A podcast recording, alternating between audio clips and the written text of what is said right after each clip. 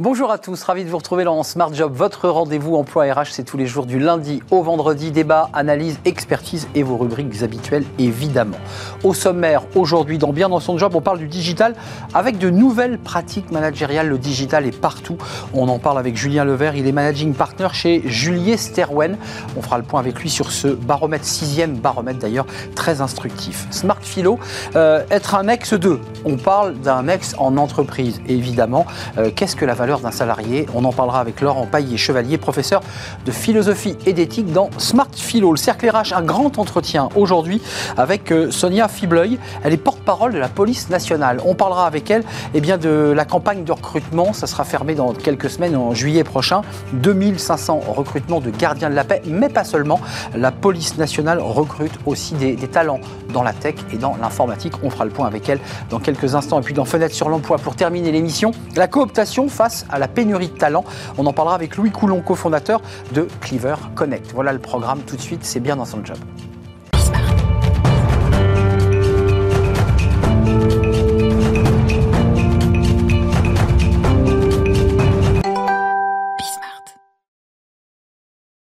Bien dans son job et on va parler aujourd'hui du, digital avec de nouvelles pratiques managériales. Qu'est-ce que ce digital a, changé Et on en parle avec Julien Levert. Bonjour Julien, on est ravi de vous accueillir, managing partner chez Julier Sterwen euh, et qui, comme son nom ne l'indique pas, n'est pas une entreprise anglaise ni américaine. Exactement. Donc, euh, Julier Sterwen, c'est la fusion de deux cabinets en 2015, qui était un assez connu dans le monde des ressources humaines, qui était Bernard Julier, et avec le cabinet de stratégie organisation Sterwen.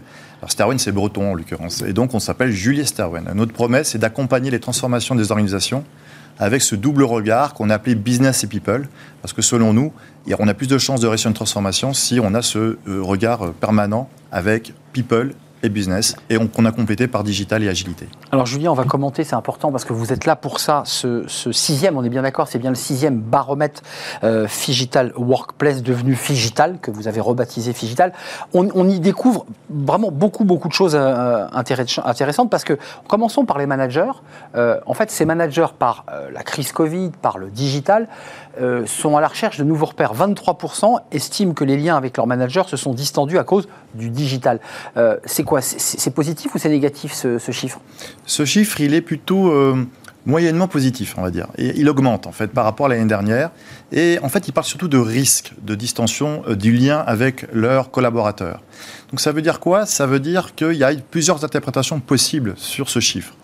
Premier sujet, on peut se dire qu'effectivement, fondamentalement, le management est en train d'être revu complètement à l'aune de ce qu'on appelle aujourd'hui l'hybridation, c'est-à-dire la capacité de travailler et en présentiel et en distanciel. il faut savoir qu'en France, on a quand même une culture très common and control, hein, qui est historique, une culture très hiérarchique, hmm. et qui fait que nos managers ont été déjà perdus l'année dernière lors du baromètre, le cinquième baromètre. On avait déjà une vision assez précise de on était en plein Covid hein, l'an passé. Là. Exactement, plein Covid, lost in management, comme on disait. Euh, donc perdu sur le repère, qu'est-ce que je dois faire, comment je dois manager? Et là, effectivement, la question qu'on peut se poser, c'est de savoir si ceux qui disent qu'il y a un risque de euh, distanciation avec ses collaborateurs, est-ce que ce ne sont pas les mêmes finalement qui aimeraient revenir au présentiel coûte que coûte, comme certaines entreprises le font aujourd'hui. Hein. Quand on entend Elon Musk qui dit finalement tout le monde euh, de retour au bureau si on vous partez, c'est peut-être ces managers-là qui sont derrière cette, ce chiffre en question. Alors, qui vient peut-être contrecarrer ou contrebalancer ce débat sur les managers qui doivent trouver leur, bonne place, mhm. la bonne distance, c'est l'étude euh, dans votre baromètre sur le télétravail. Alors, euh, vous considérez aujourd'hui, en tout cas c'est l'analyse de, de ce baromètre, que c'est une avancée confirmée oui, c'est devenu une norme le télétravail. Aujourd'hui, on ne reviendra pas dans le monde d'avant, on est tous d'accord là-dessus. Et d'ailleurs, quand on regarde le, chiffre qui nous a euh, inspiré, c'est que finalement, sur les 75% des entreprises qui ont, qui ont signé un accord télétravail, à peu près 70% des collaborateurs sont heureux de cet accord télétravail. Et il apporte des bénéfices, évidemment. Euh, on ne va pas revenir sur les, fondamentaux, mais euh, diminution du temps de trajet, euh, plus de flexibilité, peut-être plus de facilité pour sa vie personnelle, un meilleur équilibre vie pro, vie, vie personnelle.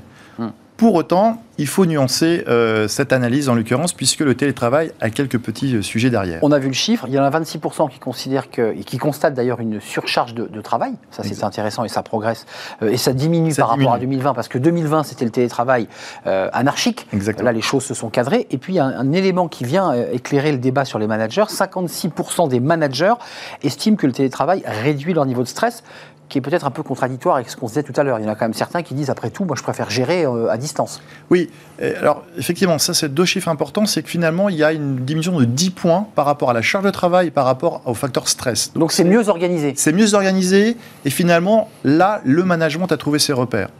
Ensuite, il y a des sujets avec lesquels il faut être en vigilance totale. Et c'est pour ça que d'ailleurs ce baromètre s'appelle un monde de travail en clair-obscur, parce que du côté clair, c'est ce qu'on vient de se dire, du côté obscur, on a des petits sujets avec les directions des ressources humaines qui voient des premiers signes euh, d'essoufflement liés à la concentration des collaborateurs qui passeraient un, un trop grand nombre de temps sur leurs écrans puisque après avoir fait une séance, une journée de télétravail, eh ben, on se plonge, et peut-être euh, sur des écrans, et on regarde Bismarck en l'occurrence, mais euh, peut-être tard dans la nuit. en tout cas, on peut surfer encore en prolongeant sa journée sur son téléphone. Exactement, son téléphone, les écrans. Et donc, manque de concentration qui apparaît fondamentalement dans les, dans les organisations. Sujet aussi d'isolement qui apparaît, c'est-à-dire que c'est pas parce que je fais X webconférences avec 10, 20 personnes en ligne que fondamentalement je suis connecté à l'entreprise.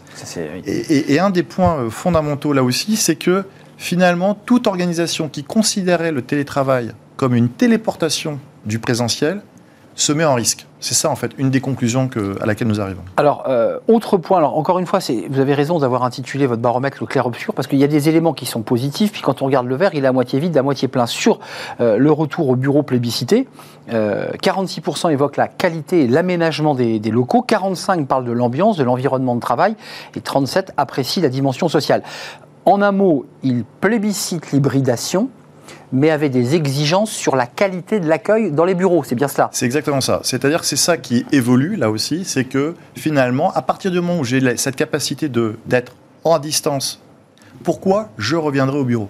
Si je reviens au bureau, ça veut donc dire que j'ai une exigence, et c'est là que ça devient un peu plus complexe, c'est-à-dire quelle est mon exigence pour venir au travail? Pourquoi je reviendrai au bureau? Hmm. Et là, les entreprises sont face à un vrai casse-tête parce qu'elles imaginent des, services différents.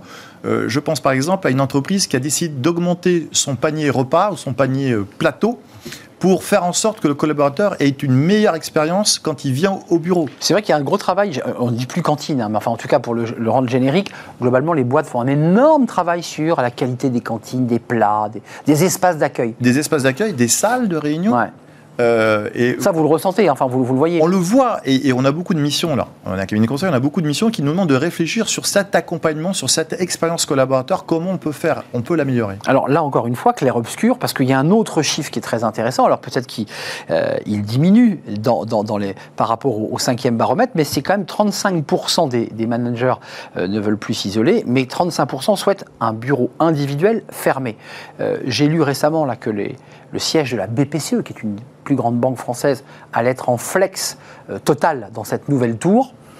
Euh, bah là, il y a quand même des managers à 35% qui disent Moi, je veux mon bureau fermé. Ça, c'est quoi? C'est notre culture française? Alors, ils veulent les bureaux fermés, mais l'indice est en diminution de 8 points. De 8 points. Voilà, pas l'année dernière. Donc, oui, ils veulent bien sûr des bureaux fermés. Donc, il reste encore euh, des Gaulois. Mais parce que quand on est travaillé chez soi pendant 3 jours, on travaille chez soi 3 jours par semaine, on, a une forme de concentration. Hmm. Et donc, qu'est-ce qu'on a envie, je dirais naturellement, c'est de reproduire ce qu'on a chez soi. Or, deuxième indice aussi qui est intéressant, c'est qu'ils veulent, les managers veulent des bureaux fermés, mais ils veulent aussi des bureaux pour des équipes restreintes. Hmm. C'est-à-dire que l'open space a vécu, en l'occurrence, il est toujours existant, mais il a vécu. C'est une nouvelle forme finalement de bureau qu'attendent le manager et les collaborateurs. Ça, veut dire quoi? C'est-à-dire que le manager est entouré de son équipe euh, et un peu protégé quoi par une plante, par un, non mais je sais pas. D'un point de vue concret, c'est ça, parce que sinon il va être sollicité tout le temps et il peut plus travailler. Enfin, cette question est posée. Dans l'absolu, c'est parce que si je fais venir le collaborateur dans l'organisation, il faut que je puisse délivrer certains messages, certains actes managériaux. Et donc, l'espace restreint, finalement, c'est comme si je restituais ma réunion en ligne. Hmm. Hein, les réunions en ligne fonctionnent bien à partir du moment où on est entre 4, 5, 6, 7 personnes. Quand c'est 20 personnes, on voit bien que c'est beaucoup plus difficile à manager. C'est un peu le même sujet. C'est-à-dire qu'aujourd'hui, l'espace restreint est une sorte de, de copier-coller euh, si je peux appeler ça de euh, la, la, réunion virtuelle. Euh, le Figital 6e édition, donc à découvrir évidemment sur votre, votre site, c'est en, partenariat avec le baromètre Ipsos, hein, si je ne m'abuse, IFOP, c'est le concurrent, dites donc. ça vous sert à quoi, vous? Évidemment, c'est informatif, c'est utile évidemment pour l'ensemble des acteurs et des parties prenantes, mais vous, ça vous permet d'avoir quoi? Un outil de travail aussi pour pouvoir en parler, avancer avec vos clients? Comment ça marche? C'est un outil de travail qui permet d'objectiver le diagnostic en fait. Et ça nous permet en tous les cas d'aller présenter cet outil de travail au sein des directions des ressources humaines, au sein des directions digitales, au sein des, directions organisationnelles, au sein des directions environnement de travail, pour poser le sujet et débattre. En fait, on comprend bien que la transformation qui est attendue là, c'est une transformation dite circulaire. C'est-à-dire ce sont toutes les parties prenantes, que ce soit l'environnement de travail, les managements, le, digital et enfin euh, l'organisation qui, qui doivent travailler ensemble. Mais le digital, puisque c'était aussi une des thématiques qu'on évoquait pour conclure, il est quand même partout, rien que par le fait qu'on soit obligé de se connecter lorsqu'on est à distance et qu'on a des réunions à distance. Enfin, il est devenu incontournable, il n'est plus à côté, il est au milieu. Il est au milieu et il fait partie aujourd'hui des pratiques euh, intégrées aujourd'hui euh, des collaborateurs. C'était vrai avant Covid, hein, pour être honnête. C'était vrai avant Covid, mais le Covid a accéléré le déploiement de ces fameux outils digitaux, puisqu'on parle d'eux, hein, en l'occurrence, les plateformes collaboratives. Donc aujourd'hui, ce n'est pas tellement le déploiement. Tout le monde, peu ou prou, s'est lancé et sait utiliser un outil digital aujourd'hui, en l'occurrence quand je pense aux plateformes collaboratives. le sujet, c'est qu'est-ce que j'en fais et comment je l'intègre dans mes pratiques managériales. En quoi je crée de la valeur Comment je, j'implique. et comment je crée du lien Comment je crée du lien. Hmm. Et donc ça pose une question pour nous qui est fondamentale et qu'on exprime dans le laboratoire, c'est la réciprocité. En fait, il est du devoir évidemment du manager de savoir à quel moment j'implique les collaborateurs et à quel moment je les fais venir et pourquoi je les fais venir. Mais de la même manière, il nous semble important de dire que c'est aussi la responsabilité de collaborateur de savoir à quel moment il doit se déplacer et d'aller et de rentrer en connexion avec l'organisation de manière présentielle. Il nous reste peu de temps, mais c'est une sacrée révolution que vous évoquez là. Hein. C'est-à-dire c'est du dosage, c'est savoir qu'à ce moment-là, il faut s'impliquer, d'autres, il vaut mieux rester concentré, travailler, euh, sans être réellement piloté. Exactement. C'est ce juste équilibre permanent qu'il va falloir trouver et qui va être trouver le bon curseur finalement. Et c'est ce curseur-là qui est complexe aujourd'hui à trouver pour les organisations. On le découvre sur le site euh, Julie Esterwen, on est d'accord, hein, à découvrir dans son intégralité euh, ce, baromètre euh, baptisé euh, pour cette sixième édition Figital, entre ombre et lumière, on est d'accord, clair-obscur. merci à vous Julien Levert d'être venu nous rendre visite, managing partner chez Julie Esterwen et ce baromètre. On fait un peu de philo, on va s'intéresser aux ex, mais aux ex dans l'entreprise, mais ex-salariés 2, on va en parler tout de suite avec Laurent Paillet-Chevalier, il est philosophe. Smart Philo. Vous l'aurez compris, on va faire de la philosophie, on va essayer de réfléchir, prendre le temps. C'est le bac philo. Hein. Il y a des dizaines et des centaines, peut-être de milliers d'étudiants là qui planchent, euh, qui, qui, se préparent, qui prennent leur bon petit-déj. On en parle avec Laurent Paillet-Chevalier, non pas du bac philo, mais du thème que vous avez choisi. Professeur de philosophie et d'éthique, professeur euh, au lycée de, de, Versailles. Euh, et puis vous intervenez dans, dans, les entreprises, faites des conférences et des colloques. Et puis j'indique Allô la philo sur Insta parce que vous voulez aussi prophétiser sur l'ensemble des réseaux sociaux votre savoir et vos compétences. On parle des ex aujourd'hui, évidemment des ex en entreprise. Euh, pourquoi vous avez choisi de nous parler de cette thématique? Être l'ex de l'entreprise qu'on cite Ah ben je viens de, je suis un ex de. Et c'est vrai qu'on l'entend souvent ce mot. Parce que peut-être qu'on pense mal le changement. Parce qu'on pense toujours changement d'un point de vue extérieur. Il était ceci, il est devenu cela. Mais quand on dit ça, c'est le changement qui est vu de quelqu'un d'autre. Mais mon changement à moi concrètement dans l'entreprise, c'est que je viens de quelque part et je vais quelque part. C'est un truc très français ça. Je suis un ancien de l'ENS, euh, je suis un ancien de l'X. C'est bien vrai. Je suis un ancien d'HEC. Ma valeur, elle est là. Je suis un ex-2. Et d'ailleurs, on en joue un peu, hein, les alumni, les réseaux d'anciens élèves. Énormément. Et on capitalise là-dessus pour justement nous ouvrir des portes, nous ouvrir des opportunités. Oui, mais voilà, ce qu'on ne voit pas, c'est le revers de la médaille. C'est-à-dire que être un ex-2, c'est peut-être aussi porter un passif ou peut-être porter un regret d'une histoire que je ne voudrais plus raconter et que je raconte malgré moi. Hmm. Le mot ex-2, alors c'est pas de moi, malheureusement, mais c'est de Hélène Rose Fuchs Ebow, philosophe américaine, qui dit que être un ex-2, c'est penser quelqu'un non pas à partir de ce qu'il est, mais penser quelqu'un à partir de ce qu'il a été.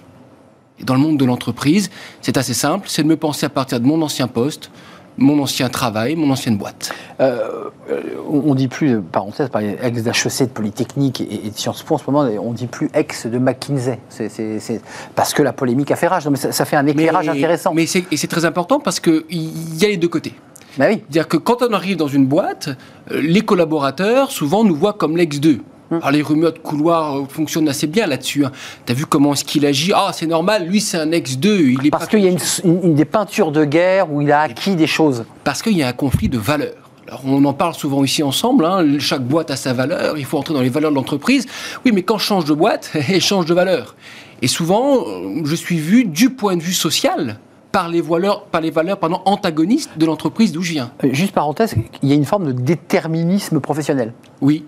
Finalement. Oui, et c'est peut-être admettre le fait qu'on ne peut pas changer entièrement. Dans la vie professionnelle, on porte toujours le poids d'une histoire. Que l'histoire soit bien ou mal passée, je viens toujours de quelque part. Alors, ou bien un réseau positif qui me porte, ou bien une marque au fer rouge que j'ai du mal à faire passer, à faire évacuer. Et même les recruteurs et les RH d'ailleurs anticipent parfois mmh, euh, l'attitude des, euh, des collaborateurs en disant ils vont réagir comme ça, c'est quand même un ancien militaire, c'est un ex-2. D'ailleurs, le problème des seniors, c'est ce problème-là. Des gens qui sont ex de ex de ex, finalement, oh, ils vont pas cadrer avec les valeurs. Ils, arrivent trop chargés, quoi. Ils arrivent trop chargés. Ce sont des ex-2. Et parfois, j'ai envie de dire, il y a le biais inverse. Le biais, tiens, je vais recruter machin parce qu'il vient de telle école. C'est sûr, ça va bien se passer. Oui, on sait ce que c'est, des recrutements dans une boîte où tout le monde vient du même euh, sérail. Hmm. Hein, on sait très bien ce que ça donne par après. Euh, quand même, pour, euh, on est quand même toujours l'ex de quelqu'un ou de quelque chose, ou d'une entreprise. Parce qu'en fait, hmm. c'est ça l'histoire de l'histoire de l'humanité, c'est qu'on claque des portes et on en ouvre d'autres. Quoi. Ça, exactement. Mais le problème, c'est que notre identité se joue aussi là-dedans. C'est-à-dire que au moment où je quitte une entreprise, il y a en fait un moment où je vais me désengager qui va produire une désidentification. Alors le mot est un petit peu compliqué. Ouais, c'est assez troublant ça d'ailleurs, c'est le sentiment de on jette l'uniforme de la marque de son entreprise. C'est ça. Et là pour moi, il y a un paradoxe. D'abord, il faut se positionner par rapport à ça. Accepter de ne plus être deux. Être nu en quelque sorte. Être nu et plutôt recomposer son identité. Hum, c'est vrai. D'abord, éviter que ce passé dans la boîte, je le transpose dans une autre boîte en arrivant de manière agressive, avec des peurs, avec des craintes. Ça, c'est danger, hein, parce que c'est assez fréquent. De... C'est assez fréquent, mais il y a l'autre biais qu'on ne voit pas, c'est-à-dire adhérer de manière trop volontaire à la nouvelle entreprise pour recréer ce confort que j'ai perdu.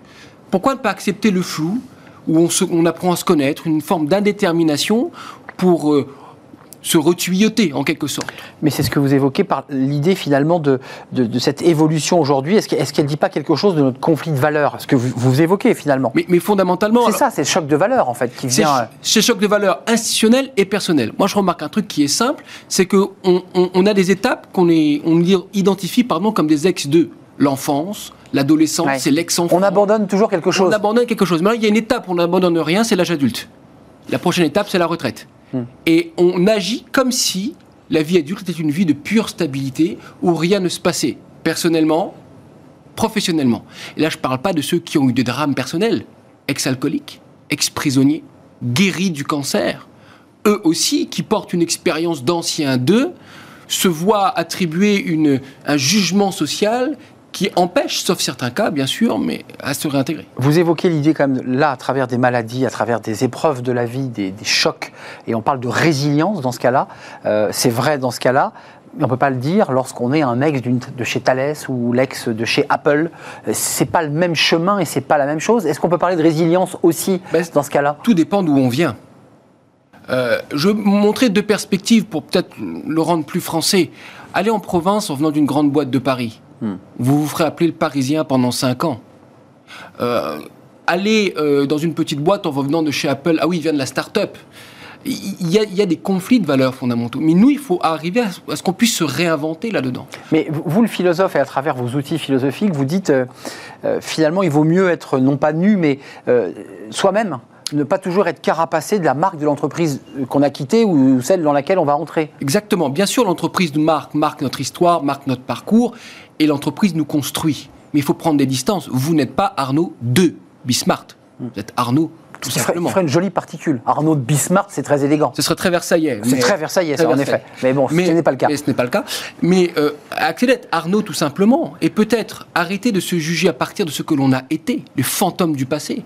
Arrêter de se fantasmer dans un avenir. Accepter, accepter d'être soi et de se faire en faisant. Euh, avant de nous quitter, là, on va, on va monter encore d'un cran parce que finalement, à travers ce que vous nous dites, la question la plus fondamentale, c'est qu'est-ce que la vie et qu'est-ce qu'une vie, puisque puisqu'on est en permanence en train d'être ex, d'entrer dans des nouveaux univers, donc de nouvelles aventures.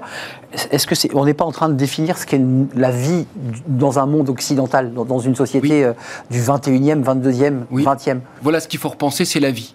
Ma vie est un dynamisme, ma vie est une rupture, une reconquête permanente, et peut-être laisser de côté l'idée absurde d'une vie stable où rien ne bouge. Accepter que les choses soient dynamiques, accepter que celui qui vient dans ma boîte soit un ancien d'eux, peut-être même un ex-prisonnier, peut-être même un ex-alcoolique, peut-être même un ex... Ouais, En fait, c'est la- l'idée de l'acceptation de l'autre. L'acceptation de l'autre parce que... Et de je- ses différences. Oui, parce que je regarde l'autre du point de vue du dynamisme, du point de vue du mouvement, et non pas penser le candidat idéal Dans son état statique, de statut. parfait. Il est un ancien de l'X, que peut-il y arriver d'autre? Statut d'ailleurs au sens, aux deux sens. Aux deux sens du terme. La statut figé et aussi son statut social et professionnel. Donc effectivement, accepter l'autre, c'est effectivement accepter sa dynamique et son histoire. Et son histoire. Et ce qu'il porte. Et accepter ces silences. Moi, je, une anecdote que je raconte souvent, j'étais surpris, moi, en allant dans un monastère, de voir que les moines changeaient tous de nom. Frère machin, frère bidule. Mais, mais pourquoi vous changez de nom? Parce que nous ne voulons pas que les histoires interfèrent ici. Alors bien sûr, on va pas tous changer de nom quand on vient dans une boîte, mais peut-être accepter une forme d'anonymisation. Un reset, quoi. Un reset. J'arrive, laissez-moi faire mes preuves, laissez-moi de nouveau parmi vous, laissez-moi apporter quelque chose, et n'essayons pas d'entrer de manière intrusive dans l'histoire, le parcours, la vie de l'autre. Il y a quelque chose de nouveau là maintenant qui peut se construire. C'est une vraie leçon parce que c'est c'est comme ça que les choses se passent souvent douloureusement dans l'entreprise. C'est la difficulté de pouvoir apporter une contribution euh, sincère, saine, euh, passionnée parfois. Merci euh, Laurent Paillet-Chevalier. C'est un, c'est un sujet fondamental que vous soulevez. Euh, l'ex, on est toujours l'ex de, de- de quelque chose ou d'une entreprise. C'était un vrai plaisir de partager ce moment avec vous, Laurent Paillet-Chevalier, professeur de philo et d'éthique au lycée de Versailles. Et allez donc jeter un œil à Allo Philo. Alors, vous la ré- philo. La il vous répond pas au téléphone, on est d'accord, c'est pas, c'est pas un service. Non, j'ai pas encore de hotline. vous n'avez pas de hotline philo, en tout cas c'est sur Insta, puis des conférences à découvrir de Laurent Paillet-Chevalier. C'est un vrai plaisir, on fait une courte pause, Euh, on va se tourner dans le cercle RH et on va partir à la rencontre de la porte-parole de la police nationale. Oui, une porte-parole et toute une équipe qui travaille évidemment à la promotion de cette police nationale et à son recrutement. Euh, la police nationale recrute 2500 gardiens de la paix, mais pas seulement, euh, des talents dans la tech, dans l'informatique. Comment ça marche un recrutement de gardiens de la paix? Comment sont-ils formés? Eh bien, on va lui poser ces questions juste après la pause.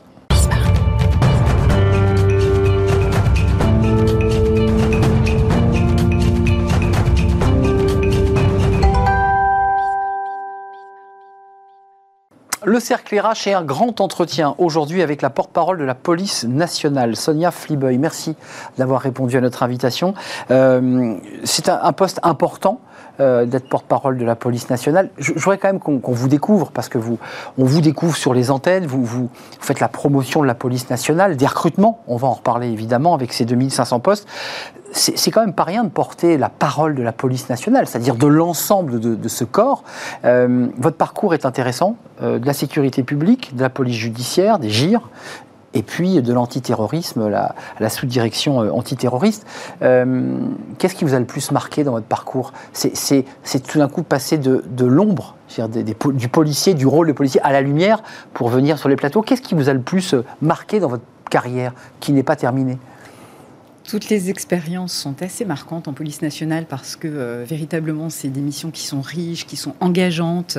Euh, donc je dirais que euh, c'est pas une mission en particulier, c'est euh, plusieurs missions. En fait, c'est des aventures humaines que j'ai pu connaître à travers mon métier, euh, qui fait que euh, j'ai des souvenirs poignants, émouvants, drôles parfois hein, dans, dans mon parcours. Mais vous avez dit quelque chose en introduction sur laquelle je voudrais revenir, c'est que euh, c'est un poste important euh, dans, dans toute. Oui. vous embrassez Je crois. Toute la police nationale. En fait, je suis un parcours parmi tant d'autres en Il police y a une équipe, hein. nationale. Évidemment, la, la police nationale, c'est le collectif, avant tout. S'il y a vraiment une valeur qui est importante en police, c'est le collectif. Euh, et, euh, et, je représente un, parmi, un parcours parmi tant d'autres dans tout ce collectif. Et euh, d'autres policiers vivent d'autres aventures avec d'autres missions qui sont sans doute tout aussi marquantes. Mais évidemment, des passages comme à l'antiterrorisme, comme vous l'avez. pendant le Bataclan, il faut le préciser. Hein. Notamment de 2014 à 2019, effectivement, pendant les, les, attentats, sont évidemment des passages très marquants pour ce type de mission. Et vous êtes commissaire divisionnaire, il faut, il faut le préciser, c'est votre grade au sein de la, police nationale. Euh, juste un mot, et on va rentrer très concrètement dans les recrutements, parce qu'il y a un vrai débat sur le recrutement, la qualité des recrutements, la manière dont on recrute. Euh, rien à voir avec le porte-parole du ministère de l'Intérieur, puisque la, la, police est aujourd'hui sous les, les, feux de la rampe de l'actualité, à travers un certain nombre de faits concrets, le Stade de France, le refus d'obtempérer. C'est deux choses différentes. Je suis spécifiquement dédiée sur la police nationale, c'est-à-dire sur euh, les missions qu'embrasse la police nationale, c'est-à-dire 80% euh, euh, de la criminalité organisée, 70% de la délinquance en France. un mot et entrons dans le vif du sujet. Vous savez que l'émission Smart Job traite de l'emploi, du recrutement, des RH vous êtes la porte-parole. Est-ce qu'il y a un RH euh, au sein de, la police nationale tel qu'on peut en avoir dans des grandes entreprises du CAC où eh bien, ces représentants viennent sur notre plateau pour nous expliquer leur stratégie de recrutement? Est-ce qu'il y a un RH Eh bien oui, il y a un RH. Alors on ne on l'appelle pas comme ça. Hein, puisque c'est une sous-direction euh, des compétences. C'est compliqué les termes. Voilà. c'est pour ça que je simplifie euh, pour essayer d'être le plus pédagogue possible pour vos téléspectateurs. Mais nous avons un RH qui est la la DRCPN, pardon, qui est la direction du recrutement et des compétences de la police nationale, qui est en charge des ressources humaines, de la gestion euh, des policiers, aussi bien administrativement que dans leur parcours, et parfois un parcours chaotique, euh, puisque vous n'êtes pas sans savoir, bien sûr, que les policiers sont souvent euh, blessés en service. Enfin, souvent, ça arrive, Il arrive que les policiers soient blessés en service, et donc on, les suit. Et c'est justement cette direction qui est euh, chargée de suivre les policiers qui sont blessés en service ou qui ont des difficultés ou des accidents, ou au contraire. Parfois des dépressions nerveuses. Des choses mmh. plus positives, évidemment, à travers leur mission. le recrutement, euh, vous m'arrêtez si je me trompe, les, concours sont ouverts, enfin la possibilité de s'inscrire jusqu'au 22 juillet, c'est bien cela? Exactement. En ce moment même, il y a le concours de gardien de la paix qui est ouvert jusqu'au 22 juillet, comme vous l'avez dit. Euh, nous avons 2500 postes qui sont offerts euh, aux candidats qui se présentent. Nous avons déjà plus de 10 000 candidatures sur, cette, sur ce concours en externe et pour accéder à 2500 postes cette année. 10 000 candidats qui vont passer des épreuves. Euh, pour 2500 postes. Euh, c'est mieux que les années précédentes parce que c'est intéressant, vous êtes euh, en poste depuis mars 2021, si je ne m'abuse. Exactement. on a lu en d'autres périodes que parfois c'était dur de recruter, qu'on eh, n'arrivait pas toujours à remplir les, les sessions de formation. Est-ce que ça va mieux? Est-ce qu'il y a une crise des vocations, pour le dire simplement? Alors, d'une moyenne générale, sur l'intégralité des concours de la police nationale, nous avons une augmentation des candidats. Donc on pourrait dire que la police nationale euh, recrute et augmente effectivement de plus de 20% euh, par rapport à, l'an passé. Donc euh, les candidats sont nombreux. Par contre, quand on regarde dans le détail, et c'est en fonction des grades qu'il faut regarder, effectivement, sur le premier concours qui est le concours de gardien de la paix, c'est-à-dire sur les premiers intervenants, il y a une légère érosion de 5% environ pour présenter le concours. Donc nous sommes particulièrement bien vigilant euh, sur ce concours-là. Euh, c'est-à-dire euh, être vigilant, c'est avoir vraiment des efforts d'explication, de pédagogie de nos métiers vis-à-vis des jeunes, puisque le concours de gardien de la paix est ouvert au niveau bac. Donc c'est en général des jeunes qui ont eu 18 ans. Bac obligatoire Bac obligatoire, bac obligatoire. pour avoir le concours de gardien de la paix. Pour s'inscrire au concours de gardien de la paix, il faut avoir le bac obligatoire. Donc 17 ans. Plus. 17 ans. Et le bac, majoritairement. 65% des candidats ont le bac. Évidemment, si on veut rentrer dans la police sans diplôme, c'est possible en étant policier adjoint, mais c'est un autre euh, type de recrutement. Euh. Mais pour le concours gardien de la paix, qui est le concours de majoritaire, hein, de, plus grande partie du personnel, eh bien, euh, il faut effectivement avoir le bac. un mot on n'est pas, vous le savez, une chaîne d'actualité et d'information en continu, mais c'est important parce que l'actualité a une incidence euh, sur les vocations et la manière dont les médias parlent de la police s'exprime à travers des affaires. On a vu les, deux cas de refus d'obtempérer, l'affaire est en justice et je ne vous demanderai pas de prendre position sur le sujet, euh, le Stade de France et d'autres affaires. Et puis au même moment, un peu plus en arrière, on se souvient de cette fraternisation, ces moments très forts entre la population parisienne et française avec les forces de l'ordre pendant les attentats. Vous, les avez vécus de l'intérieur. Est-ce que le contexte et euh, le contexte médiatique, parfois un peu négatif, le débat politique qui est posé sur la table en ce moment même, a une incidence dans l'envie ou pas d'entrer dans la police? Bien sûr. Nous croyons vraiment qu'il euh, y a une incidence forte euh, de l'image de la population et du recrutement. Donc nous faisons extrêmement attention à notre image dans un but de recrutement, pas seulement évidemment, mais dans un but euh, de, de, recrutement. Parce que les jeunes euh, qui regardent ces images de euh, réseaux sociaux en continu ou en dehors de leur contexte ou sans explication, ont sans une incidence, ont une incidence forte, Bien parce sûr. que ce sont nos policiers de demain. Donc nous sommes extrêmement attentifs à cela. Ce pourquoi nous avons mené une politique de communication très forte sur les réseaux sociaux, notamment à destination des jeunes, à travers le TikTok et le Snapchat de la police nationale, et qui marche très fort puisque nous avons euh, beaucoup de succès avec un nombre d'abonnés important, ce qui prouve qu'il y avait un besoin spécifique sur ce type de communication à l'égard des jeunes. Donc oui, il y a une incidence importante, et euh, j'ai eu euh, l'occasion de m'exprimer là-dessus, mais, ces affaires en raison de leur impact, nécessitent évidemment de la pédagogie et dire comment la police intervient, pourquoi, quelle est sa raison d'être, quelle est sa légitimité et quelles sont les valeurs que collectivement nous défendons. Et ça, c'est évidemment la, la mission euh, des 2000 des formateurs qui vont accompagner les 2500, on les appelle comment ces étudiants euh, qui sont en formation? Des policiers stagiaires. Policiers stagiaires, parce qu'il y a un stage Gardien en de la paix stagiaire. gardien de la paix stagiaire. Euh, on, est pas, on va passer de 8 mois à 12 mois. J'ai lu que ça avait été une, forte demande des syndicats de police qui trouvaient que la formation de base initiale était trop faible. Euh, vous y souscrivez, j'imagine que euh, donner 4 mois de plus de formation à ces jeunes policiers, c'est nécessaire. c'est de l'approfondissement. Quatre mois de plus, parce que euh, vous dites que c'est une euh, demande forte des syndicats de police, certes, mais également de la population, parce qu'il y a des attentes sociétales qui sont quand même très fortes Oui.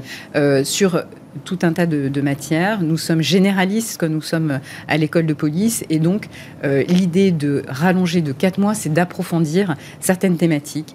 Évidemment, les thématiques judiciaires d'enquête, mais la- également la connaissance des phénomènes, l'accueil, Laïcité, victimes, le religieux, Euh, les violences faites aux femmes, parce que euh, ça ne nous aura pas échappé qu'il y a eu quelques débats euh, de personnes mal accueillies où on a mal entendu leurs paroles, ça a été relayé dans, dans les médias.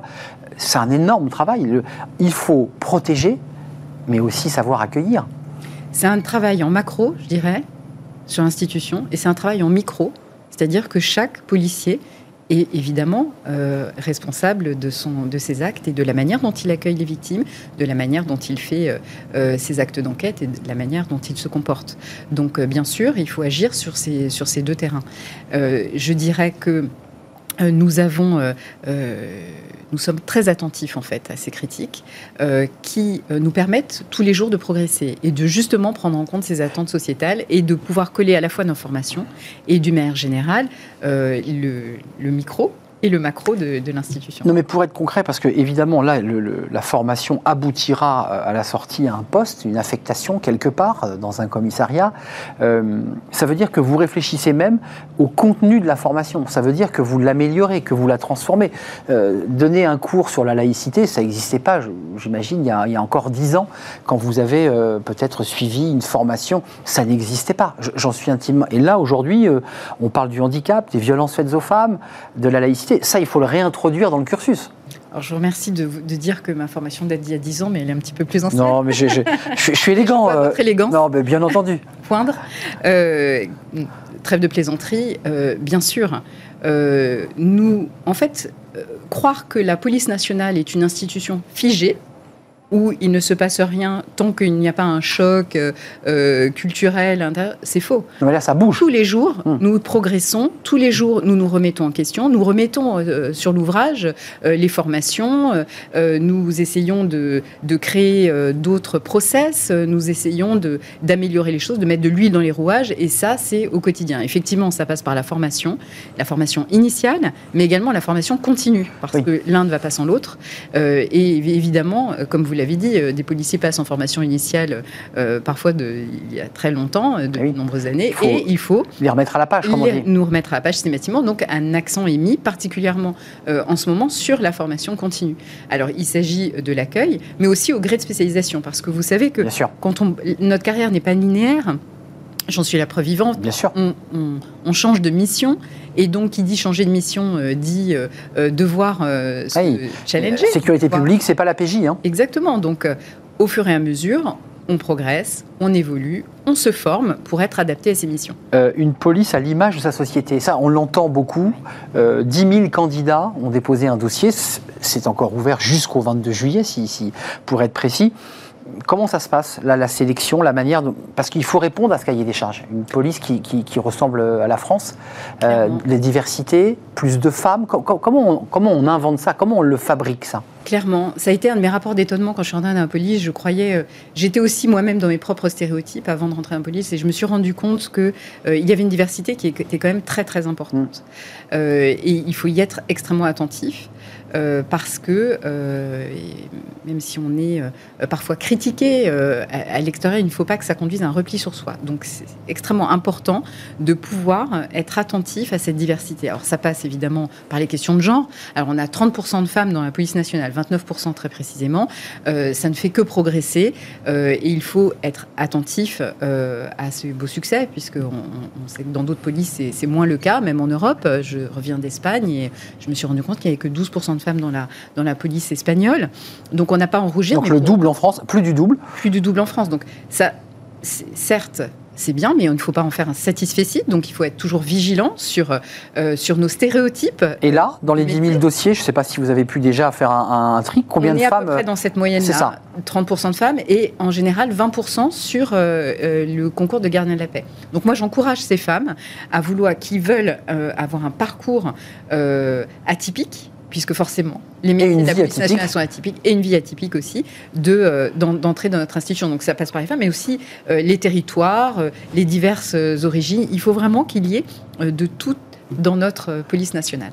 les armes, c'est un sujet très important parce qu'il faut quand même rappeler que la police a été dotée, comme on le dit, c'est le mot administratif utilisé. On voit de nouveaux véhicules, on les voit d'ailleurs qui circulent dans, dans nos rues, des armes euh, de nouvelles armes, euh, ça veut dire qu'il faut que ces policiers soient aguerris, entraînés. Je pense évidemment à ces jeunes gardiens de la paix, mais évidemment à ceux qui ont plus d'ancienneté et qui doivent continuer à s'entraîner. Euh, comment on fait là concrètement? Parce qu'on a vu aussi que sur cette question de l'entraînement, de l'accès au centre de tir, de la capacité à pouvoir être opérationnel avec une arme à la ceinture, n'était pas toujours efficient. On est des professionnels à partir du moment où on a une arme, on est responsable. C'est une forte euh, responsabilité de porter une arme, bien évidemment. Donc l'usage de l'arme est strictement encadré, soit dans le cadre de la légitime défense, d'ailleurs qui s'applique à, tout le monde de manière proportionnée pour répondre à une attaque euh, immédiate et évidemment euh, totalement injustifiée. Et puis, euh, de l'autre, euh, ce fameux article du Code de sécurité intérieure qui permet euh, l'usage des, armes dans des cas extrêmement précis, dont certains refus d'obtempérer et lorsqu'il y a des conditions très rigoureuses comme la proportionnalité, bien évidemment. qui fait écho aux deux affaires. Hein, Exactement. Sur, Donc ça, c'est chaque cas, chaque sortie d'arme est étudiée par la suite, évidemment. 10 euh, 000 candidats, peut-être plus, puisque là, on est au mois de, juin, euh, qui ont déjà déposé le dossier pour les. On va parler d'autres postes parce qu'il y a d'autres métiers dans la police. L'informatique, la police scientifique, il y, a, une multitude de métiers. On s'appuie beaucoup sur la data. Euh, on n'en parle pas assez, mais aujourd'hui, la police, bon, au-delà des clichés des films et des séries télé, il y a un énorme travail scientifique d'informaticien, d'ouverture de disques durs. Enfin, ça représente représente une grosse partie du, travail, en PJ en tout cas. Oui, en moyenne, en fait, on a euh, environ 15 000 candidats qui se présentent pour le concours de gardien à la paix. Mais euh, donc là, on n'est pas encore au 22 juillet. C'est ça. on a encore des, des possibilités. Mais tous les ans, nous avons environ 7500 postes qui sont ouverts en police. Donc les 2500 euh, euh, gardiens de la paix en externe, euh, et puis évidemment après il y a tous les concours internes qui s'ajoutent à cela. On a le grade d'officier, grade juste supérieur, hein, chef d'unité, chef de groupe, et puis le, le, grade de chef de service qui correspond au grade de commissaire. Donc on, les appelle tous les actifs, commissaires, officiers. Sur lequel il y a un concours, hein, nous sommes d'accord. Sur lequel nous avons des concours, spécifiques par catégorie, par grade. Et puis, euh, à côté de cela, nous avons euh, toute une filière scientifique euh, parce que nous avons des besoins en police scientifique particulièrement forts. donc, ça va de techniciens. Vous avez parlé de, de big data. Euh, nous avons euh, beaucoup de besoins en termes de gestion de données, donc de techniciens, d'ingénieurs, euh, d'ingénieurs réseau. On travaille sur l'intelligence artificielle, on modernise nos process, et y compris en police judiciaire, nous avons des forts besoins de profils de ce type, parce qu'on travaille sur la cybercriminalité, tout simplement. Hmm. Et euh, c'est le, le blanchiment, les transferts d'argent, enfin c'est toutes les infractions qui se retrouvent sur Internet, la pédopornographie, etc. Donc on a besoin euh, de, de, spécialistes là-dessus. Et puis nous avons une filière administrative qu'il ne faut surtout pas oublier, puisque c'est une filière de soutien, puisque sans filière de soutien, il ne peut pas y avoir de policiers qui travaillent. Donc, pour euh, qu'est-ce que c'est que cette filière administrative? Eh Ce sont des personnels qui sont là pour au statut de fonctionnaire? Qui ont le statut, de, fonctionnaire Non, parce que c'est parfois il y a aussi des contractuels qui peuvent venir apporter du, soutien. C'est encore autre chose, mais effectivement, les contractuels peuvent apporter du soutien. Mais cette filière administrative est extrêmement importante parce que euh, voilà, ils font aussi le quotidien des policiers. On a besoin de, de, personnel qui nous aide dans les tâches administratives, dites administratives, de gestion de dossiers, de gestion RH, de personnel, etc. Hmm. Tout ce qui est le back office et l'organisation aussi d'un commissariat ou d'un service pour le faire vivre, évidemment. Euh, il y a un sujet. On va, je ne vais pas vous faire entrer dans le débat politique mais il y a eu tout un débat pendant la présidentielle sur le nombre véritable de postes créés, puisque ça, ça, vous impacte directement. Emmanuel Macron évoquait 10 000 postes. La Cour des comptes, dans un rapport, disait un petit peu moins en, en, en équivalent temps plein. Euh, quand même, il y a un sujet qui est posé aux jeunes gardiens de la paix. Alors, 10 000 aujourd'hui, vous me dites la moyenne, c'est 15 000. J'imagine que ça doit arriver un peu plus après le bac, après que les résultats euh, aient, été évidemment proclamés euh, et dévoilés. Euh, la réalité de ces policiers, nous dit-on, c'est que souvent, un peu comme les professeurs d'ailleurs, on les affecte en fait globalement en Ile-de-France, dans des zones où les anciens, bah, les plus capés, sont plus ailleurs, dans des endroits, dit-on, plus agréables. Comment on réinvente ça? Parce que je sans faire de, de, rappel à ce film très drôle qui s'appelle Inspecteur la bavure, on se souvient de ce classement vous savez, au tableau et on attend son nom, puis lui est affecté dans le 75, je crois, euh, alors que ses collègues partent dans le sud, partent à l'est, à l'ouest. Ça existe toujours, ça? Alors, il y a toujours l'affectation au classement? Le classement, oui, bien sûr, c'est un concours administratif, donc dans toute pendant toute la scolarité, on est euh, évalué sur un certain nombre de compétences euh, et notamment aussi sur son comportement. Et euh, tout cela fait l'objet d'un classement de fin d'année. Et en fin d'année, eh bien, après les 12 mois, on choisit les postes. Et puis plus on est premier, plus on a le choix de poste. Et quand on arrive dernier, on a moins le choix de poste. Ben oui. Ceci étant dit, c'est un concours qui est national. Ça veut dire que quand on passe les concours de la fonction publique du maire général et particulièrement de la police, on peut... il faut s'attendre à euh, pouvoir euh, bouger géographiquement. Alors, on entend euh, que ça puisse poser des difficultés. Alors, il y a aussi des concours qui se font par région, je ne vais pas rentrer dans les détails, mais qui permettent au moins de passer le concours dans la région et d'être affecté en école dans la région concernée. Hmm. Mais pour des raisons pratiques. Pour les postes, c'est une euh, question euh, nationale. Hmm. Et en fait, non, mais c'est une réalité pour ces jeunes, quoi. Se fait en fonction des besoins. Eh oui. Oui, que ça ressemble un peu au débat des professeurs il y a une petite similarité. C'est-à-dire que certains jeunes professeurs peuvent se retrouver en Seine-Saint-Denis parce que bon, il y a de forts besoins et que c'est peut-être aussi pour ça que c'est compliqué côté éducation nationale. C'est la fonction publique. Alors, ce qui est intéressant, et vous parliez de réinventer les choses, ce qui est intéressant, c'est que ces jeunes policiers ne soient pas évidemment euh, laissés euh, euh, sans formation, sans eh encadrement. Donc un renforcement de l'encadrement sur le terrain, qui est d'ailleurs prévu puisque c'est tout le, le, débat de, la LOPMI à venir. Hum, la fameuse loi d'orientation sur la et de, et de l'Intérieur. Exactement, qui est une loi importante dès, lors que l'Assemblée aura été élue et siégera. avant, de nous, avant de nous quitter, on a un petit peu de temps encore, mais Qu'est-ce que vous avez envie de nous dire? Parce que là, il y a beaucoup de décideurs, de chefs d'entreprise, qui, de RH, euh, et en quelque sorte, quelque part, vous n'êtes pas la RH, mais, vous parlez de RH. Euh, qu'est-ce, que, qu'est-ce qui fait qu'aujourd'hui on est heureux dans la police? Qu'est-ce que vous avez envie de leur dire à ceux qui voudraient entrer dans la police? Euh, C'est quoi la beauté de ce métier à travers le filtre médiatique qui parfois ne donne pas une bonne image de la police? Qu'est-ce que vous avez envie de nous dire là? Alors, Ceux qui veulent rentrer dans la police nationale déjà peuvent le faire. Parce que nous avons ouvert depuis le mois de mars la réserve opérationnelle. Ce qui veut dire que depuis l'âge de 18 ans jusqu'à 65 ans, si on veut aider euh, et rentrer, avoir un engagement citoyen, rentrer dans nos rangs, on peut le faire. Comme dans l'armée. Comme dans l'armée, exactement, nous l'avons ouvert, nous l'avons euh, ouvert depuis cette année, ce qui veut dire que pour tout citoyen qui a envie de participer à sa police et qui a envie de participer, de coproduire la sécurité, comme on dit, eh bien, il peut le faire désormais en candidatant à la réserve opérationnelle. Ça lui donne droit à quoi à ce, à ce citoyen? Qu'est-ce qu'il peut faire? Alors d'évacuation opérationnelle à date qu'il choisit en fonction de son emploi du temps, à proximité de son domicile. On ne peut pas faire mieux. Ça veut dire qu'il va intégrer si les informaticiens. Et rémunéré, bien évidemment. Et rémunéré, il peut intégrer un service informatique, il peut, euh, il peut quoi Faire euh, une, une, une, maraude une, euh, Comment ça se passe? Cette réserve est particulièrement destinée à faire de, des patrouilles de sécurité publique dans les centres-villes. Donc armée Donc armée, avec une formation donc un dépôt de candidature, euh, des sélections physiques, euh, administratives, euh, ne pas avoir de casier judiciaire, un casier judiciaire vierge donc, et, évidemment une condition physique qui va bien et un jury de motivation.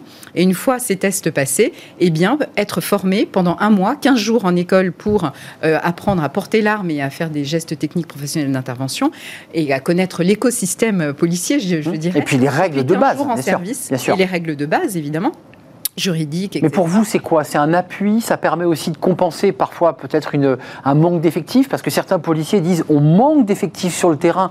On en a beaucoup aujourd'hui dans l'administratif. Euh, et ça, vous l'entendez, on n'en a pas assez sur le terrain.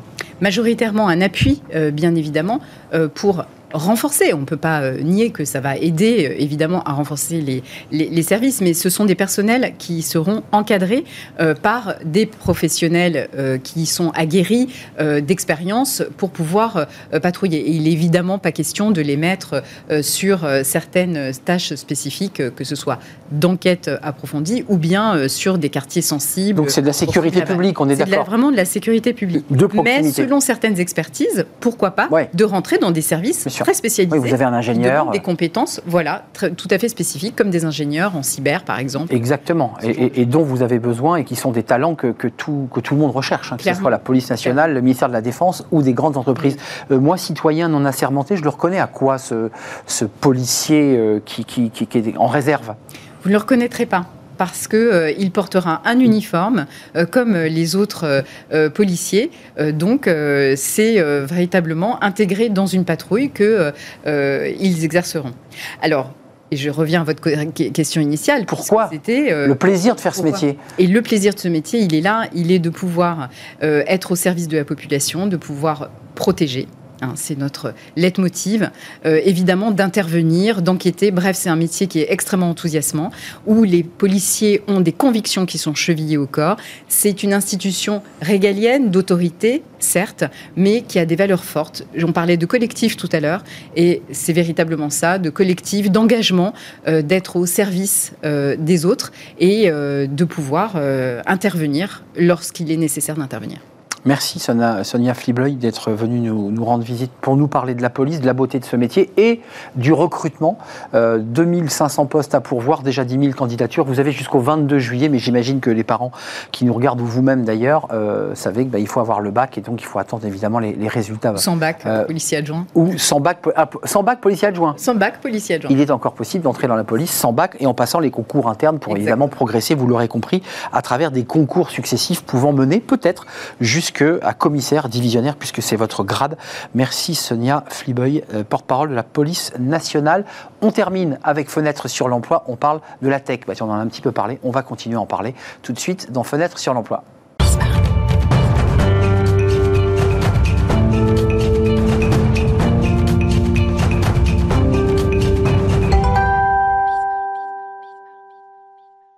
On termine notre émission avec Fenêtre sur l'emploi. On parle on va parler notamment de la cooptation, euh, évidemment face à la pénurie de, euh, de, salariés et d'une manière générale de, de, talents. Et on en parle avec Louis Coulon, qui est le cofondateur de Clever Connect. Je l'ai bien prononcé cette fois-ci. C'est un vrai plaisir de vous accueillir. D'abord, quelques petits mots sur Clever Connect, parce que euh, vous possédez un site de recherche bien connu, Météo Job, donc vous avez aussi une vue assez panoramique de la situation du marché de l'emploi. Et puis vous avez aussi, vous vous êtes développé en grossissant. Alors, dernier achat, c'est quoi? Alors, bah, déjà pour présenter Clever Connect, Clever Connect est un éditeur de logiciels de recrutement, historiquement français, et on va en parler dans, quelques secondes. Euh, en effet, on a plusieurs solutions. Euh, on vise à, à, développer le maximum de solutions qui permettent aux recruteurs de mieux recruter tout en proposant une belle expérience à leurs candidats. Et euh, en effet, parmi ces solutions, il y a meteojob.com qui nous permet de voir qu'actuellement, la situation est assez complexe euh, en Europe. Hein, tout, en Europe Au niveau européen, L'Europe est le marché le plus touché et à peu près 80% des entreprises se déclarent peu confiantes quant à leur capacité à réussir leurs objectifs de recrutement. Donc il y a un vrai problème de pénurie avant, on parlait de pénurie de talents. Là, on est vraiment dans une pénurie de main-d'œuvre, c'est-à-dire qu'il n'y a aucun métier qui est épargné. Et donc, il faut trouver de nouvelles solutions. Hum, c'est intéressant. On parle plus de talent, on parle de main-d'œuvre là. On parle de main-d'œuvre, c'est. Pour, pour, des secteurs qui sont euh, euh, sous tension et dont on n'arrive pas à trouver le collaborateur ou le salarié. Plus de 80% des entreprises, 88% en France exactement des entreprises déclarent euh, ne pas être confiantes quant à leur capacité à recruter. Donc, c'est tous les secteurs confondus. C'est vraiment une situation jamais vue auparavant. Avant de parler de la cooptation, quand même, vous avez une analyse sur, sur les causes? Parce que c'est vrai que vous le constatez, vous faites un diagnostic, vous avez une photographie, mais qu'est-ce qui, qu'est-ce qui explique cette situation? Alors c'est évidemment euh, la pandémie et la reprise post-pandémie. Je dirais que globalement toutes les entreprises se mettent euh, à recruter, se sont mises à recruter euh, en même temps. En même temps. Donc d'un seul coup, euh, hausse de la demande de main-d'œuvre. En face de ça, bah, en fait, on a euh, beaucoup de, salariés qui ont fait une introspection, se sont remis un petit peu en question et se sont dit bah, tiens, en fait, j'ai plus envie de ce travail-là. Donc il y a eu des reconversions, il y a des personnes qui sont, qui sont sorties tout simplement du marché. Et puis il y a aussi euh, plus de turnover, beaucoup de gens qui quittent leur entreprise tout simplement, et donc bah, plus de recrutement à faire. Et qui un dernier point qui n'est pas neutre, hein, puisqu'il va nous, il va nous accompagner encore pour de nombreuses années, c'est la situation démographique, puisqu'on perd à peu près un million de talents par an en Europe. Donc en fait, de, de population active. Vieillissement de la population. Vieillissement de la population. Départ en retraite par, par renouvelé. Exactement. Donc on perd à peu près un million d'actifs par an en Europe, et donc bah, il va y avoir un problème à long terme. Et donc face à ça, il faut et donc vos, vos solutions, c'est quoi vos solutions? Vous inventez quoi là? Alors, la cooptation en particulier? Alors pour parler spécifiquement de l'actualité qui m'amène ici, euh, on vient de finaliser le rapprochement avec une entreprise allemande qui s'appelle Talentry. C'était ma question. C'est exactement. C'est une belle entreprise, euh, une start-up euh, munichoise d'à peu près 40 collaborateurs qui a une petite dizaine d'années d'existence et qui accompagne plus de 100 plutôt grandes entreprises sur deux thématiques précises. Un, optimiser, automatiser leur campagne de cooptation. Et deux, tout ce qui va être constituer un vivier, animer ce vivier de candidats. Et attention, on parle bien ici aussi de candidats passifs. C'est une mmh. notion qui est importante en recrutement. Ce sont des personnes qui ne sont pas euh, activement en recherche d'emploi. Mais que vous allez activer. Exactement. L'idée, c'est de les activer. Exactement. Euh, cooptation, pour ceux qui nous regardent, c'est quoi très concrètement? Alors la cooptation, je suis sûr que toute personne qui a une entreprise de un certain nombre de collaborateurs sait ce que c'est. C'est euh, globalement essayer de faire levier sur ses collaborateurs pour leur demander tenez, présentez-nous des candidats dans votre réseau qui pourraient nous intéresser pour ces postes qu'on a ouverts. Levier, c'est inciter. C'est leur dire, euh, bah, je sais pas, c'est vrai, vrai pour des cartes parfois de crédit. Si vous cooptez un ami, vous avez 80 euros sur le compte. En général, il y a des primes et elles sont de plus en plus élevées, des primes de cooptation. En général, c'est quand euh, le nouveau euh, recrutement a été effectué et a passé sa période d'essai. Euh, et donc, en effet, il y a souvent des primes. Et, porteur d'affaires c'est un peu un porteur d'affaires si on veut pour le ah recrutement. Et globalement, ce qui se passe aujourd'hui, c'est que c'est quelque chose qui est un peu vieux comme le monde, disons, ah mais qui souvent était un peu, je dirais, fait de façon artisanale avec quelques Là, affichettes structure, les bureaux. Ça. Et voilà, nous, c'est un outil technologique qui a pour ambition d'automatiser tout ça, c'est-à-dire qu'on va euh, automatiquement dans une application permettre euh, à n'importe quel collaborateur de voir les offres d'emploi ouvertes, de pouvoir les pousser à son réseau, de voir automatiquement dans son réseau parlons-en plutôt LinkedIn idéalement, euh, qui sont les personnes qui sont dans mon réseau qui pourraient correspondre euh, à mon poste, par exemple? Là, là, vous avez déjà, depuis le, rachat de Talentry, cette euh, entreprise munichoise, vous avez déjà un retour d'expérience sur ça fonctionne, la cooptation? Vous avez un, des chiffres, puisque tout ça est informatisé et, mis en data? Bien sûr. Alors, j'ai plusieurs sources. Déjà, premièrement, une source généraliste. on sait que le, la cooptation, la- le réseau de ses collaborateurs, c'est considéré par la majorité des recruteurs comme la source numéro un en termes de qualité. C'est-à-dire que le- la conversion et le Bah oui. pourcentage de personnes qui performent, c'est le plus élevé, plus élevé que n'importe quelle autre source de recrutement. Parce que la recommandation euh, est bonne. Enfin, c'est-à-dire qu'on on n'a aucun intérêt à recommander En quelqu'un fait, qui n'est pas des bon. personnes qui, euh, exactement, on n'a aucun intérêt à le faire, puisqu'en fait, on perd son temps et en plus, on Ouais. propose une mauvaise expérience à son. Et on passe pour un imbécile au passage. Exactement. Et surtout, ce sont des personnes qui ont déjà été, entre guillemets, préfiltrées par rapport à la culture de l'entreprise par euh, les collègues de l'entreprise. Bien sûr. Euh, deuxième source quand même intéressante, euh, en revanche, c'est considéré comme, euh, comme je disais, la première source. euh, en termes de qualité, en revanche, c'est assez peu optimisé en général. C'est ça. Je disais, ce sont des affichettes à 4 dans les bureaux. artisanal. Et vous allez entendre n'importe où, surtout dans des entreprises qui ont des collaborateurs sur le terrain, on va dire en magasin, dans les usines, etc. Ah, j'étais pas au courant. J'ai pas vu les mails. Ah oui, parce qu'ils n'ont pas été informés au, au plus près du réseau. Quoi. Et c'est ça que fait notre solution, c'est permettre à chaque collaborateur réellement, au quotidien, dans une application, d'avoir les informations. Euh, Louis, alors vous évoquiez tout à l'heure l'idée donc de la cooptation, on vient de le développer très très très clairement, mais il y a aussi l'idée de- d'activer des, des candidats passifs. Exactement. Euh, alors ça, c'est vrai que c'est important. C'est en fait c'est réveiller ceux qui sont endormis. Oui. Et après tout, on les réveille. Ils disent ah bah oui, tiens, pourquoi pas. Euh, On fait comment là? Comment ça marche techniquement? Alors déjà, on est dans une telle pénurie, comme on le disait, qu'on n'a pas d'autre choix. C'est la première chose que je voudrais dire. Donc, faut débaucher les gens, hein, pour le ça dire ne suffit plus de se concentrer uniquement sur les flux entrants. On est obligé de trouver de nouvelles solutions. On en a parlé, la cooptation en est une. Et en général, si on optimise la, co- la cooptation et qu'on l'automatise, en fait, on va avoir 2, 3, 4, 5 fois plus de cooptation et donc du trafic. Un autre axe, c'est celui des candidats passés ou passifs. Je vais expliquer la différence. Passés sont des candidatures que j'ai eues par le passé et dont historiquement on ne faisait rien. Mm.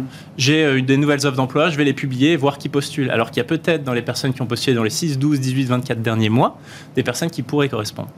Quand on parle de candidats passifs, à l'inverse, ce sont des personnes dans les, quelle que soit la source, la base de données, ça peut être un réseau social professionnel par exemple. On va voir, tiens, toutes ces personnes m'intéressent pour mon poste, j'aurai sûrement des postes à recruter dans 6-12 mois, je vais lancer des campagnes, ce qu'on appelle de nurturing, de- de- d'emailing, leur donner des informations sur la société, leur dire, tiens, on est à tel salon pas loin de chez vous, regardez ce qu'on a fait récemment, pour leur donner des informations et les Mm. rendre plus proches pour qu'au jour où ils souhaitent rejoindre l'entreprise, euh, tout le travail ait déjà été fait en amont. Je, je le dis abruptement, enfin, c'est- déshabiller Paul pour habiller Pierre. C'est-à-dire qu'en voilà, vous allez débaucher quelqu'un qui est déjà dans une entreprise, on est d'accord C'est tout à fait ça. C'est ça l'idée. Hein Ah, C'est des personnes en tout cas qui ne sont pas activement en recherche d'emploi. Elles peuvent euh, aussi ne pas être entreprises, mais la majorité en effet. sont- Donc vous créez une forme de tristesse dans l'entreprise euh, d'où elle va partir. C'est le jeu du recrutement. Non mais c'est ça, c'est de la chasse là. C'est le jeu du recrutement. en fait, c'est- même le fond de commerce de beaucoup de spécialistes Eh oui. du recrutement. C'est de la chasse. C'est de la chasse, exactement. Optimiser la chasse. mais ça veut dire que vous l'optimisez en descendant. On évoquait tout à l'heure différence entre talent et main d'œuvre. Mm. Vous allez vous descendez un peu plus là en, en termes de, de- de postes euh, activés. On n'est plus C'est- sur des talents là. Ça peut conserver tous les postes. Tout le monde. Exactement, ça peut conserver tous les postes, conserver tous les postes. Et en fait, dans son vivier, l'entreprise construit des, sous-viviers par catégorie. Toutes les personnes, par exemple, c'est un sujet hyper intéressant. Toutes les personnes que l'on n'a pas retenues en finale. Oui. Il y a des Oui. personnes qui sont arrivées en deuxième. C'est un gros. euh, On avait un poste à pourvoir, mais j'ai vu deux personnes et l'autre, ben, on va pas vous recruter, désolé, c'est quelqu'un de génial. bah, bien sûr. C'est quelqu'un qui aurait pu avoir le poste s'il n'y a pas eu le premier. Ouais. Et, Et, qui y croyait comme l'autre. hein. Et on n'en fait rien, Ouais. historiquement. Et ben, ce que fait le CRM, ça s'appelle ça, Candidate Relationship Mm. Management, cette plateforme, elle permet de constituer ces viviers et de dire voilà tout ce qu'on appelle en anglais les silver medalists, les personnes qui ont eu la médaille d'argent. C'est drôle comme nom. euh, Ouais, c'est ça, mais c'est la marche inférieure sur le podium. eh ben, on va continuer à garder une vraie relation avec eux à long terme parce que demain on aura d'autres postes à pourvoir et on ne voudrait pas recommencer de zéro. Et c'est ça qu'on fait. Donc ça veut dire qu'il y a une vigilance aussi des services RH qui doivent être implémentés à votre euh, logiciel, enfin votre outil informatique, pour qu'il qu'il conserve précieusement euh, ces données informatiques, les, les CV de tous ces gens. Exactement. Bah, il y a- enfin, les CV qu'ils considèrent intéressants, qu'ils veulent conserver, à qui ils veulent construire une relation, c'est peut-être pas 100% des CV. Et évidemment, vous n'avez pas posé la question, mais on y vient. euh, ça implique énormément de sujets de protection des données et de sécurité informatique. J'allais vous la poser, Louis. hein. Ah, Tout ça est Vous allez tellement vite. Merci. Euh, tout ça, évidemment, est couvert. Et je voudrais ajouter un élément à ça. Euh, Ça sera le on, est dernier dans mot, un, on est dans un univers concurrentiel qui est euh, largement trusté, je dirais, par des acteurs anglo-saxons. Mm. Nous, on vient de consolider un acteur qui est français et allemand. J'entends l'argument. Et on veut être Made in France de la data France et Allemagne. et Allemagne. Donc on est maintenant euh, totalement un acteur franco-allemand euh, qui a euh, un chemin pour être le leader européen pour les sociétés européennes où le besoin est le plus important. Notre souveraineté, elle est essentielle. Et, et protéger nos, nos datas et, et nos parcours. On est là pour ça, proposer la meilleure expérience Vous avez eu bien raison de rajouter cet élément parce que c'est un élément fondamental. Le ministre de l'économie, on lui a rajouté la souveraineté, vous avez vu et qui va dans- vous impacte directement. Merci Louis Coulon d'être venu nous rendre visite, cofondateur de Cleaver Connect, qui a grossi et qui euh, travaille sur cette, cette cooptation et l'activation des salariés un peu endormis que, que vous réveillez justement. Candidat. Des candidats, oui, oui, oui, pardon, oh, le lapsus. Ça, c'est un autre sujet. Et c'est un autre sujet. Merci, merci à vous, merci à vous tous, merci à toute l'équipe de m'avoir euh, aidé euh, à réaliser cette euh, émission. Merci à Ulysse pour la réalisation, merci à Alexandre pour le son, merci à Fanny Griesmer, merci à Lily évidemment qui m'accompagne, merci à vous, merci pour votre fidélité. Je serai là demain. D'ici là, portez-vous bien, puis restez fidèles au programme de Bismart. À demain, bye bye.